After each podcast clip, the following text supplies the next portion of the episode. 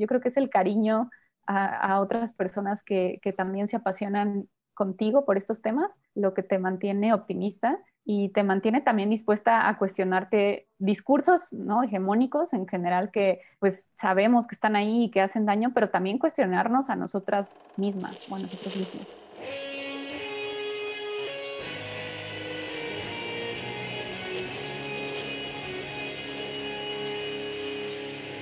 Bienvenidos a Volver al Futuro Podcast, donde platicamos con las mentes que nos impulsan a crear el nuevo paradigma de salud y bienestar, conducido por Víctor Sadia. Muy buenos días, muy buenas tardes, muy buenas noches. Hoy nos acompaña Ana Larrañaga,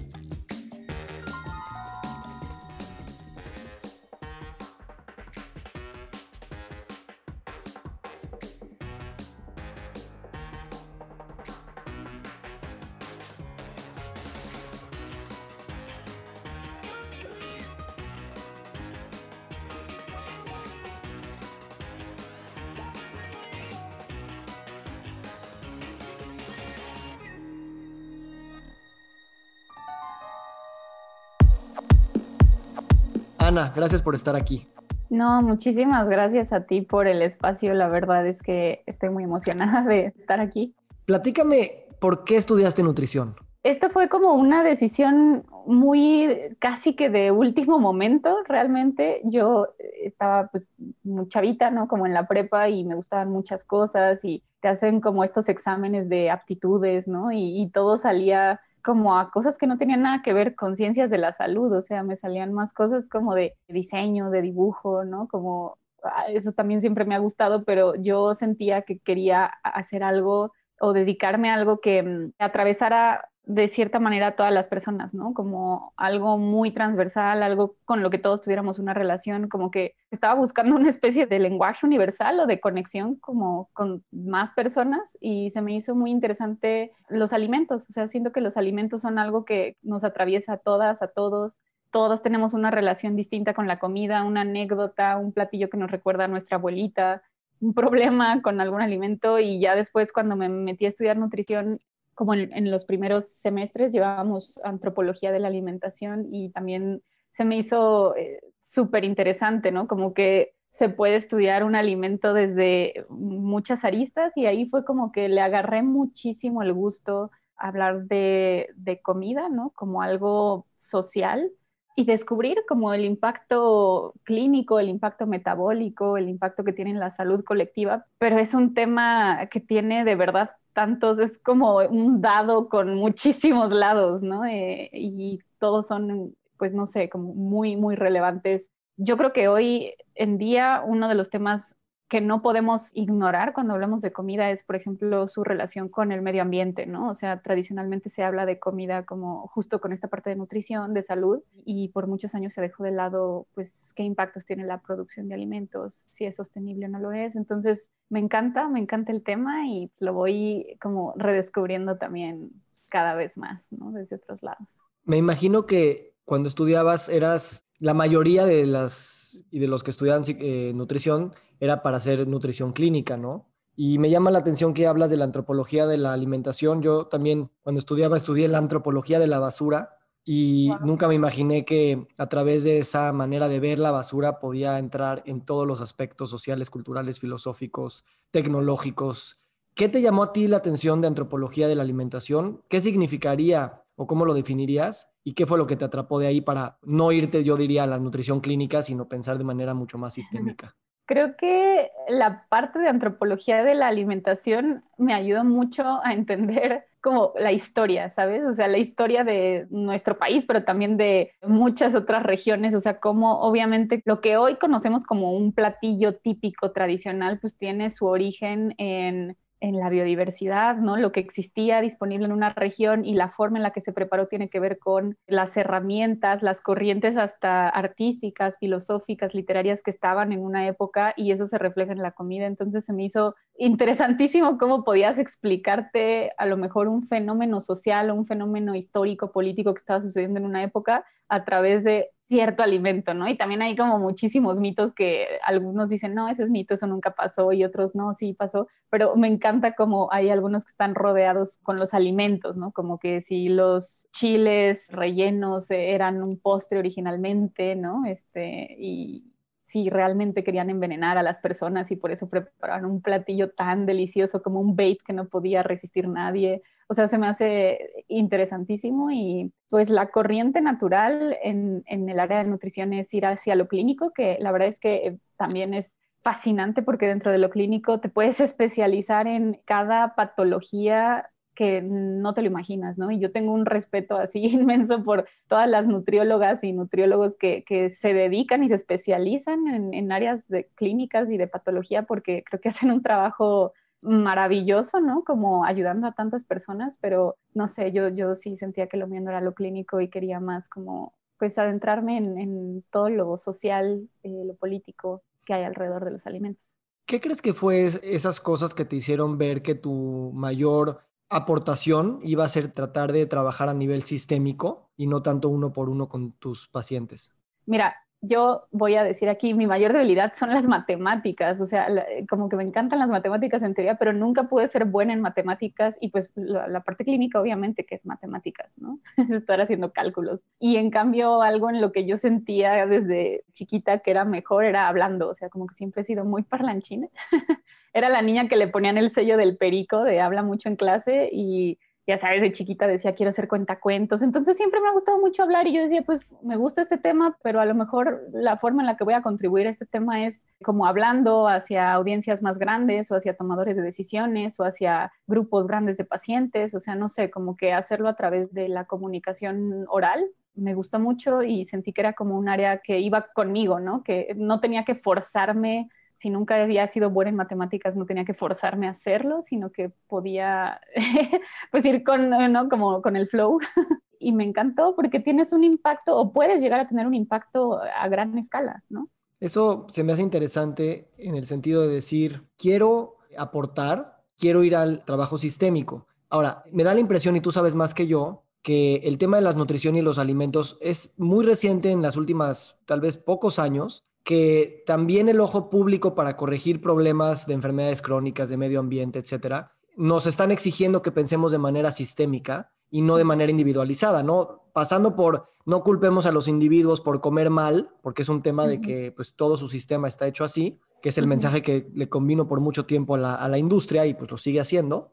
Pasando también por obviamente decir, pues necesitamos tener soluciones mucho más transversales, multidimensionales interdisciplinarias y que normalmente pensarías que tiene que ver la economía de la política, de la filosofía, de la cultura, y hoy nos damos cuenta que solo podemos avanzar esta conversación si nos aventamos el tiro de pensar de manera sistémica. Sí, completamente. Y yo creo que ese es el gran reto porque no nos enseñan a pensar en los problemas de manera sistémica, ¿no? Como lo que decíamos, te enseñan a especializarte en un problema y eso puede ser útil si lo que vas a atender es esa microparte, ¿no? Pero creo que no hay suficiente preparación, ¿no? Como ese futuro en el que tenemos que pensarlo como un panorama muy general. Y también yo sentía que no había nadie o pocas personas que estuvieran hablando de eso, al menos personas jóvenes en México, no sé, no, no identificaba que alguien estuviera hablando sobre qué está pasando con la alimentación de las y de los mexicanos que tenemos tantos problemas de, de, salud. ¿Cómo es que no hemos erradicado los problemas de desnutrición que se llevan años, años, años, sexenio tras sexenio, eh, inventando un programa tras otro para abordar la anemia, que sabemos que no vamos a llegar a anemia cero, pero, pero ¿cómo es posible que siga siendo un problema tan persistente, que siga existiendo en los mismos grupos en los que históricamente se ha visto ese problema y que ahora en vez de ¿no? pasar tantos años y, sigue sin resolverse y además ahora existe una carga nueva que son las enfermedades no transmisibles que antes no existían sobre particularmente estos, estos grupos, ¿no? Entonces, como que yo decía, sí, la parte clínica es importantísima, pero llegas pues a tus pacientes, ¿no? Y como que ahora pienso también que las redes sociales, porque sigo en, Instagram, por ejemplo, a varias doctoras que admiro muchísimo y, y además de atender a sus pacientes, hacen posteos maravillosos y llegan a muchísima más gente, ¿no? Entonces, también creo que la tecnología llega un poco a derribar esa barrera de que solo puedes incidir sobre tus pacientes si te dedicas al área clínica y eso me da muchísimo gusto, pero yo sentía que sí, había una necesidad de, de que alguien hablara sobre alimentación, sobre los determinantes y que abordara pues más allá de esta decisión última de consumo, que es pues cuando ya tienes el alimento en tu plato, pero había muchísimos escalones detrás de por qué llegó ese alimento a ese plato, ¿no? Ahí dijiste una palabra importante, determinantes, ¿no? Me imagino refiriéndote a determinantes sociales de la salud y determinantes sociales de la enfermedad. Para los que no sepan este término, ¿podrías explicarlo y de qué manera precisamente esto te abre las puertas a entender la salud desde una perspectiva más amplia y de alguna manera efectiva para tratar de explicar los problemas? Yo lo, definiría como todas estas condiciones, ¿no?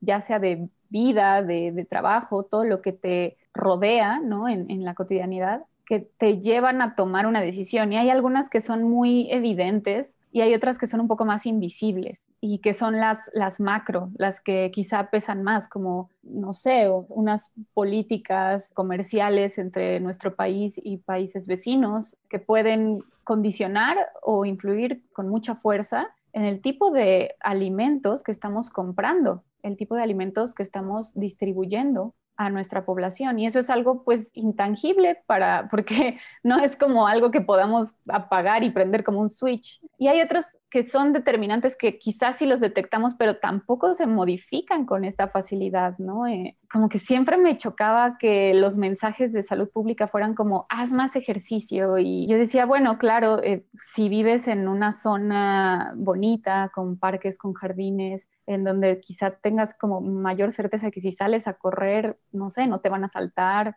el piso está lindo para correr o lo que sea, pues va, o sea, es, una, es un llamado muy válido, muy positivo. Y si haces ese tipo de llamados a una población que está viviendo en unas condiciones en las que, por ejemplo, las mujeres nos enfrentamos prácticamente todas a acoso en las calles, hay zonas muy inseguras, hay zonas en las que ni loca ni loco nos pondríamos a hacer ejercicio porque te estás exponiendo pues a muchísimas cosas, ¿no? Hasta la contaminación, el aire que respiramos. Entonces, esos son otros determinantes que a veces sí visualizamos, ¿no? Decimos, e-, ese lugar no está bien para hacer ejercicio, no se antoja. Y sin embargo, pues igual, o sea, lo atraviesan las políticas, las administraciones locales, no es algo que la población de manera tan sencilla pueda cambiar. Y se necesita mucha fuerza, mucha organización, un catalizador y, pues, no sé, gente que lidere esas luchas que, que se pueden ganar, pero son como luchas que están muy invisibilizadas entre tanto caos en el que vivimos y claro que es más fácil ver la inmediatez y culpar a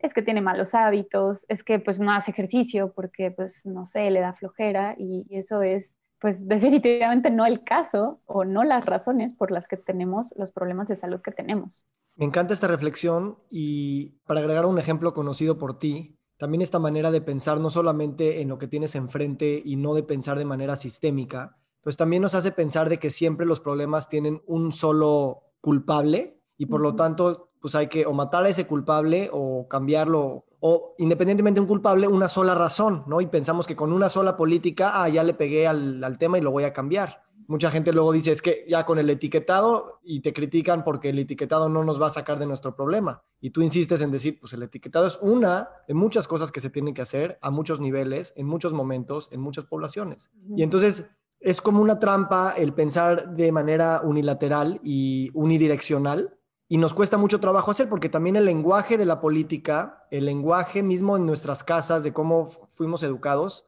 no nos permite decir, a ver, tenemos que hacer una serie de cosas y más que una serie de cosas, una concepción como si todas esas cosas están unidas y siempre van a venir unidas. Sí, no, totalmente. Yo creo que eso es de cada vez que nos encontramos en una situación de, eh, tenemos la oportunidad de impulsar esto y esto va a ser, como dices, una parte, un engranaje, ¿no? De todo este reloj o un granito de arena o como lo queramos ver, pues nos estamos enfrentando sobre todo a, este tipo de, de, críticas que yo creo que las críticas siempre son bienvenidas, pero hay cierto tipo de críticas que vienen de sectores que claramente están interesados en que esto no avance. Y justo esto lo, hemos encontrado de las partes que serían en este caso las reguladas. Son las que con mayor fuerza salen a, vociferar que esto no va a solucionar la obesidad o en Chile todavía no ha disminuido la obesidad, que para empezar, dicho sea de paso, la obesidad como factor de riesgo no es algo que se desarrolle o que haya crecido eh, en el corto plazo, no creció en tres años. Y lo que vemos con la obesidad y las enfermedades crónicas que es cierto que siempre han existido, pero nunca habían existido con un crecimiento tan acelerado en tan poco tiempo. Yo creo que eso es algo impresionante, o sea, se ha demostrado cómo niños y niñas que entran a las escuelas primarias sin sobrepeso, sin obesidad, cuando terminan sexto de primaria, entran a la secundaria, ya desarrollaron a veces hasta cardiopatías, hasta hipertensión, ¿no? Y entonces es un periodo de tiempo que dice son que seis años en los que no es el periodo normal de tiempo en el que se podría desarrollar esto. Estamos incluso haciéndolo como una marcha forzada. Entonces, dar reversa yo creo que es un proceso muy, muy largo y como dices, que incluye muchísimas acciones. No sé, en el ejemplo de los etiquetados son una parte que te va a dar información, pero tenemos que trabajar sobre el acceso, porque tener información en medio de un mar de opciones únicamente no saludables, pues igual no, no, está, eh, no está siendo suficiente ¿no? para cambiar esta marea. Entonces, yo creo que la intención que deberíamos tener es seguir identificando más de estos determinantes que pueden ser sociales, pueden ser comerciales, de la salud o de la enfermedad, e ir desarrollando más estrategias que hay algunas que ya pueden ser basadas en evidencia, o sea, ya existe evidencia para algunas, y hay otras que en su momento serán pues experimentales, porque lo cierto es que es la primera vez que la humanidad se, se enfrenta a una carga tan grande de enfermedades no transmisibles y en edades tan tempranas, que a mí esto es lo que más me alarma, ¿no?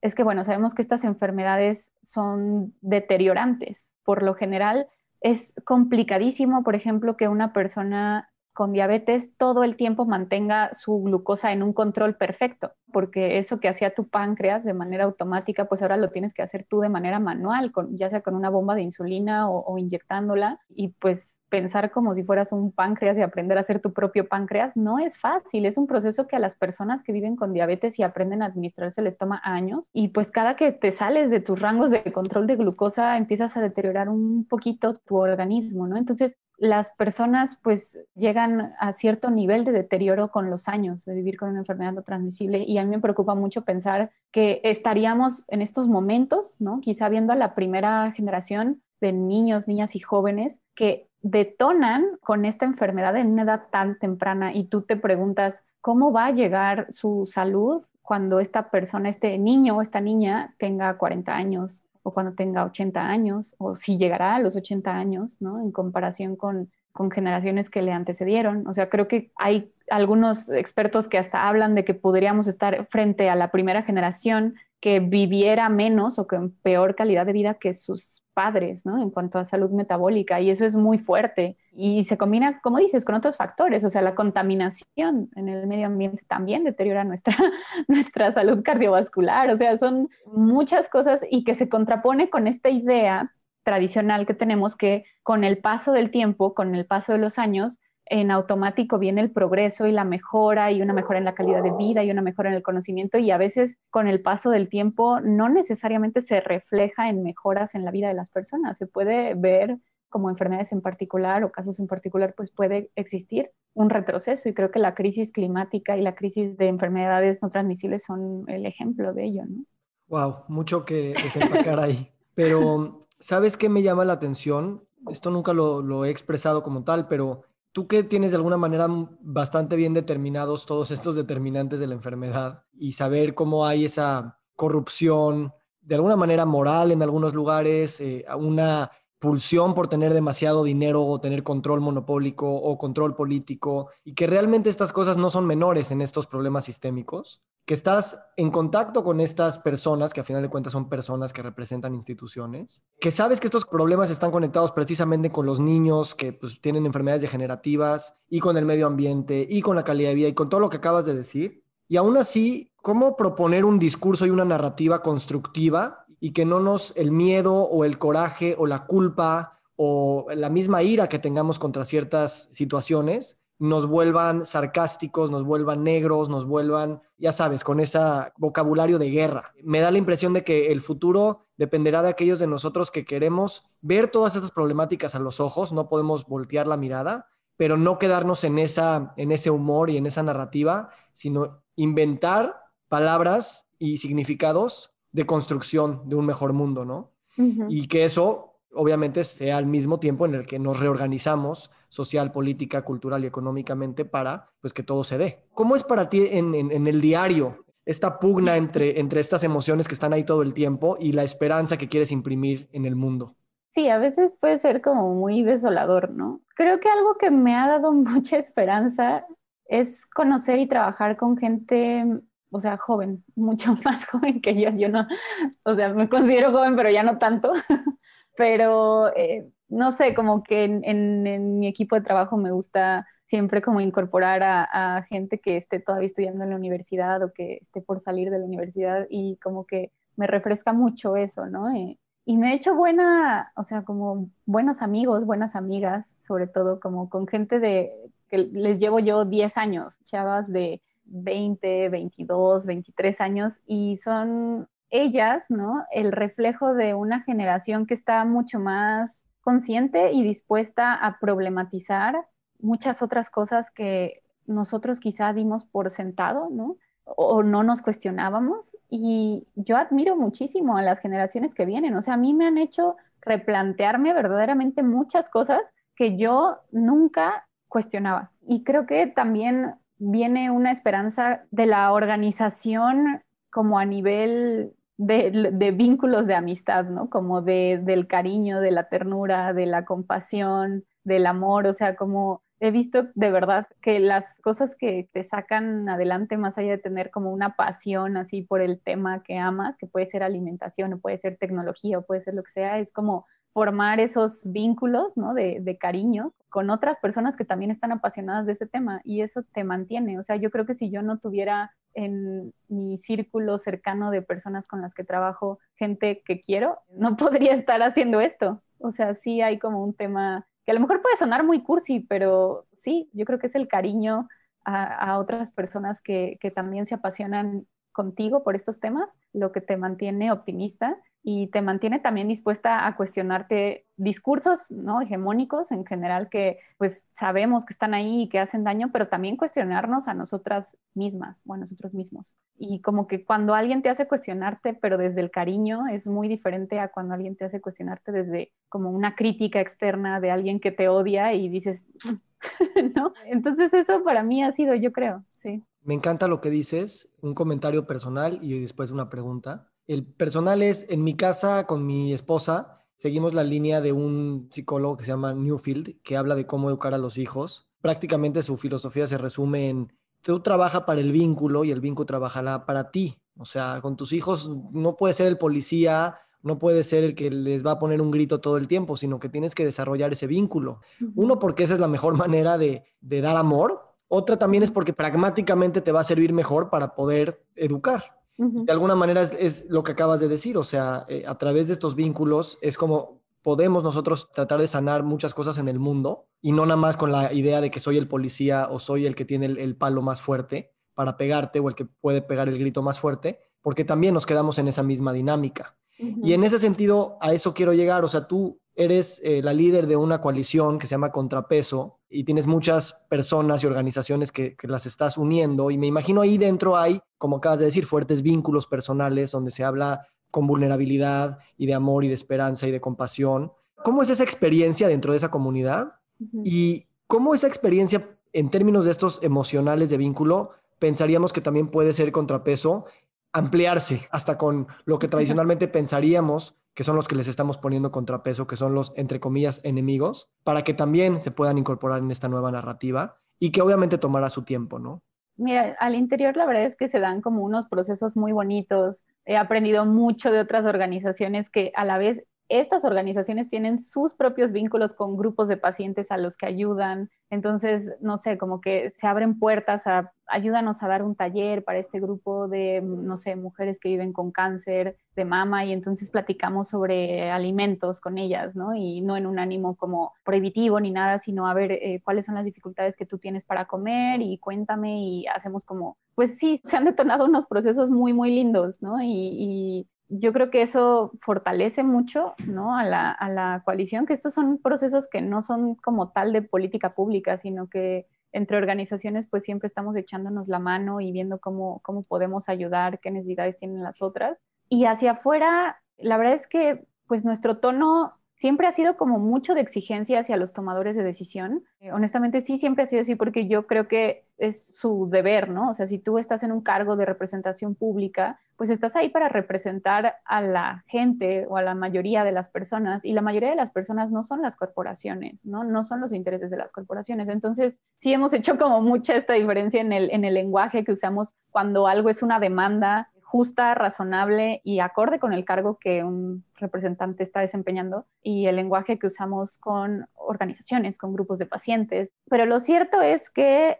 creo yo que muchas o algunas de las, podríamos decir, como policy wins o, pequeñas victorias que hemos tenido, quizás sí se han apoyado, no necesariamente en usar como un lenguaje desde el amor, pero sí en poner en primer plano los derechos y las necesidades de grupos que se encuentran en mayor vulnerabilidad. Esto fue, por ejemplo, algo que nos, permitió, ¿no? Eh, en, grupos de trabajo, por ejemplo, discutiendo sobre el nuevo etiquetado, avanzar mucho sobre, no sé, la leyenda de edulcorantes no calóricos, que fue así súper debatida, que por qué si no son tóxicos, porque existe el interés superior de la niñez y porque si tú no puedes asegurar que un niño o niña que consume este edulcorante desde la primera infancia, su paladar no se va a enganchar a un sabor dulce. Si tú no puedes asegurar eso, entonces no estás poniendo el interés superior de la infancia primero. Entonces es como que combinas un poco quizá este tono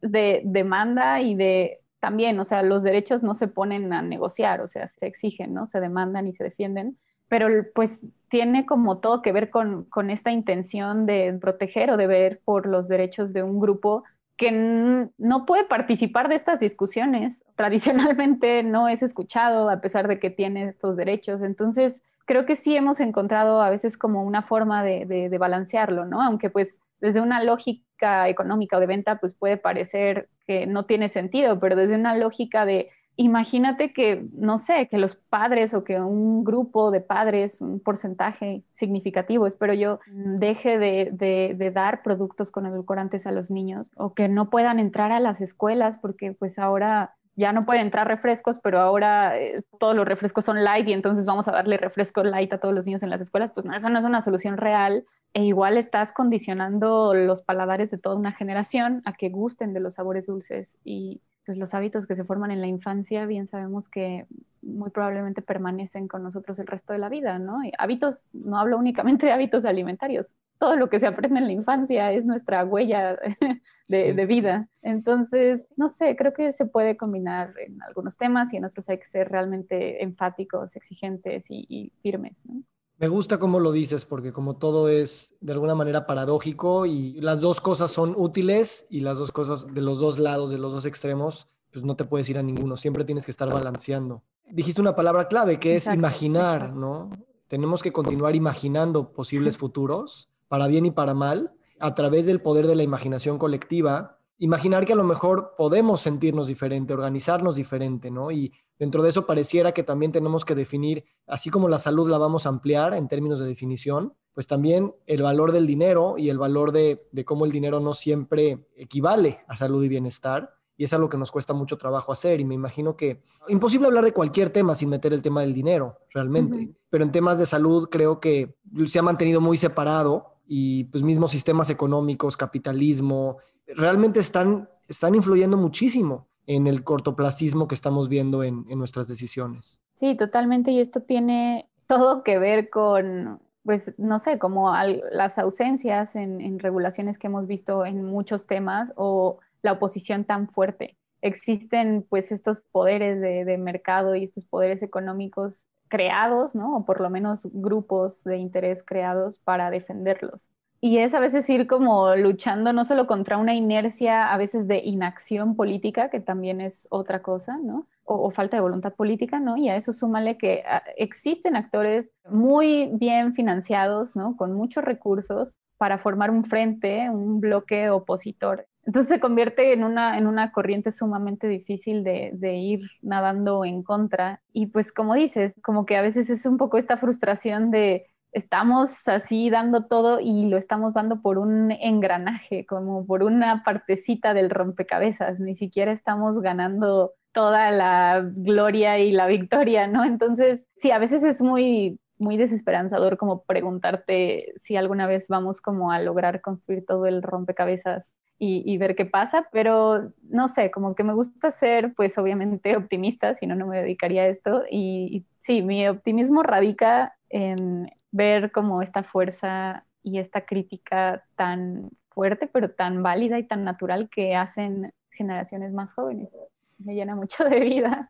Gracias. Eh, yo, yo, quisiera decirte, normalmente terminaría con este comentario al final, pero lo digo ahorita porque es el momento. Te lo agradezco, ¿no? Eh, en nombre de, de todas las personas que nos vemos beneficiadas por el trabajo que tú haces con tu equipo, pues gracias, porque sí estás nadando contra corriente y estás preocupada por eso 24 horas al día y sí hay una gran cantidad de gente que se inspira al verlos a ustedes y que se inspira de decir la contracorriente, pues ahí seguirá, pero siempre hay gente con la que podemos trabajar. Y a lo que quiero llegar con esto, además del agradecimiento, es a mí lo que me sirve cuando estoy en esos momentos de desesperanza, es también acordarme que esas personas que yo en mi cabeza pienso que son enemigos o que no tienen el mismo interés que el colectivo, en fin, todos los juicios inventadas de madre que podemos tener, también me doy cuenta que son personas que viven bajo sus propios paradigmas, sus propios sistemas, sus propias restricciones, sus propias infancias tal vez. Y ahí en esa empatía humana que trasciende espacio, tiempo, raza, color, nivel socioeconómico,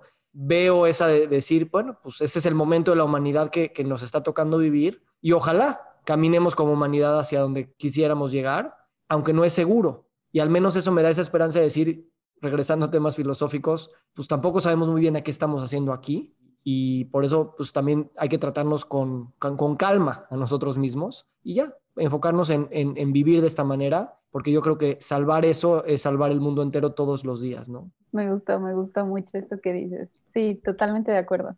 ¿Qué sigue para ti ahorita en este año y qué se viene a los siguientes cinco años? Tenemos muy claro y muy en la mira que algo que se necesita fortalecer desde, pues, desde el marco legal, ¿no? Es el tipo de publicidad que se dirige a las infancias, sobre todo, bueno, relacionado con publicidad de alimentos, bebidas, productos ultraprocesados, porque hay bastante evidencia que nos habla de cómo pues sí, niños y niñas pueden encontrar un, producto incluso más sabroso si este tiene dibujitos, si este tiene una caricatura, si es la caricatura del momento, la película del momento, o si tiene un regalito. Y esto a mí me consta porque yo fui niña generación tazos de Pokémon, entonces yo compraba las papas solo para tener el tazo, ¿no? Y yo creo que, eh, bueno, este es un, siguiente paso, una siguiente batalla que, que tendremos que dar y que no va a ser fácil tampoco, y otro tema que me apasiona muchísimo y la verdad es que no, no he podido,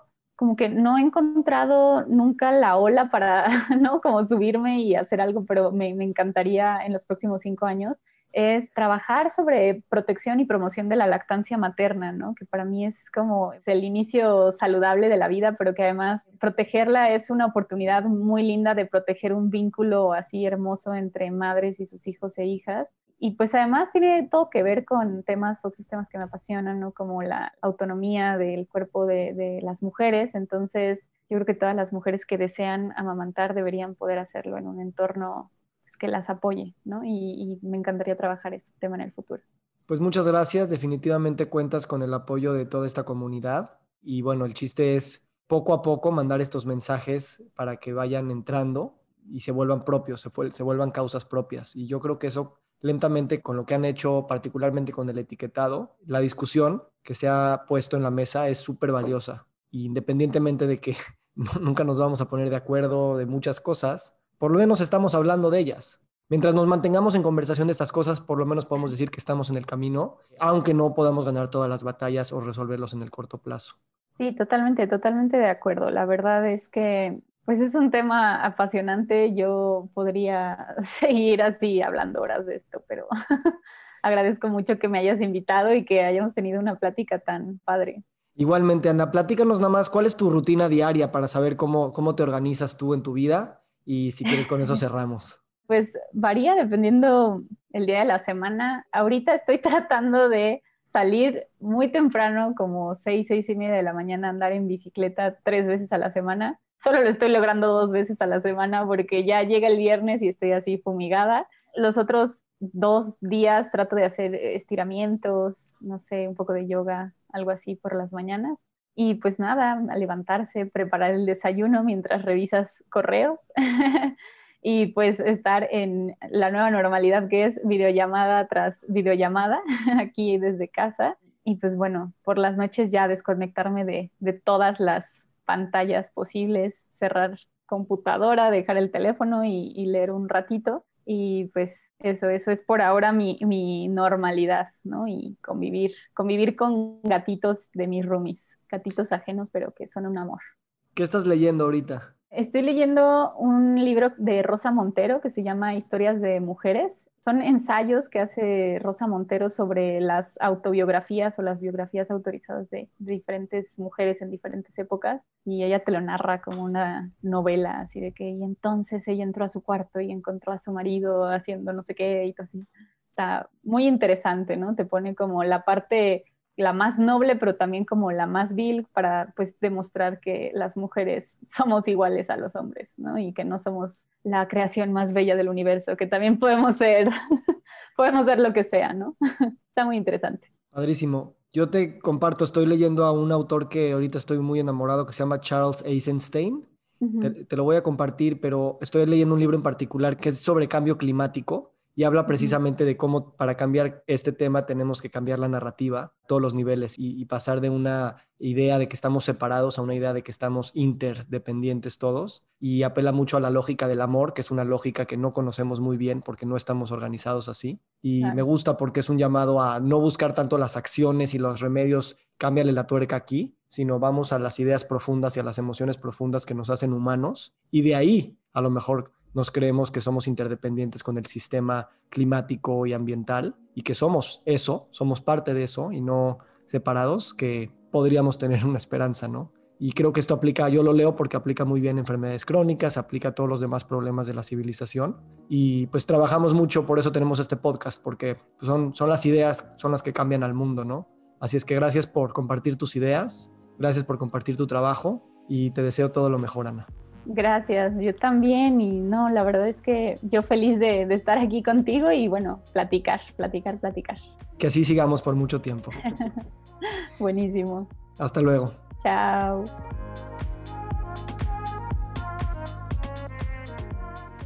Nos encantaría recibir tu retroalimentación de estos podcasts para continuar generando contenidos que te sean útiles e interesantes. Si puedes, déjanos un comentario en la página web victorsaadia.com.